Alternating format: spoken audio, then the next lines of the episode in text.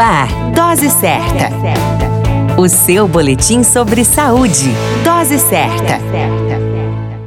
Olá, eu sou Júlio Cazé, médico de família e comunidade, e esse é o Dose Certa, seu boletim diário de notícias com o tema As Guerras e Suas Consequências. A guerra é um confronto sujeito a interesses de disputa entre dois ou mais grupos distintos de indivíduos mais ou menos organizados, utilizando-se de armas para aniquilar fisicamente o inimigo. A guerra pode ocorrer entre países ou entre grupos menores, como tribos ou facções políticas, dentro do mesmo país, ou entre países a guerra desempenha um papel fundamental na história da humanidade e foi através dela que a sociedade se transformou, incluindo a história da humanidade e a história das guerras. E essas estão associadas à ascensão e quedas de impérios, reinos e civilizações, geralmente dependente da aplicação de forças militares. Os principais motivos para a realização de uma guerra entre nações são motivos religiosos, étnicos, ideológicos, econômicos, territoriais, de vingança ou de posse, e o principal motivo é quando um grupo deseja algo do outro. Claro que com a realização das guerras, muitas catástrofes e consequências negativas também acontecem. Nos próximos boletins falaremos mais sobre o tema. Continue conosco aqui no Dose Certa.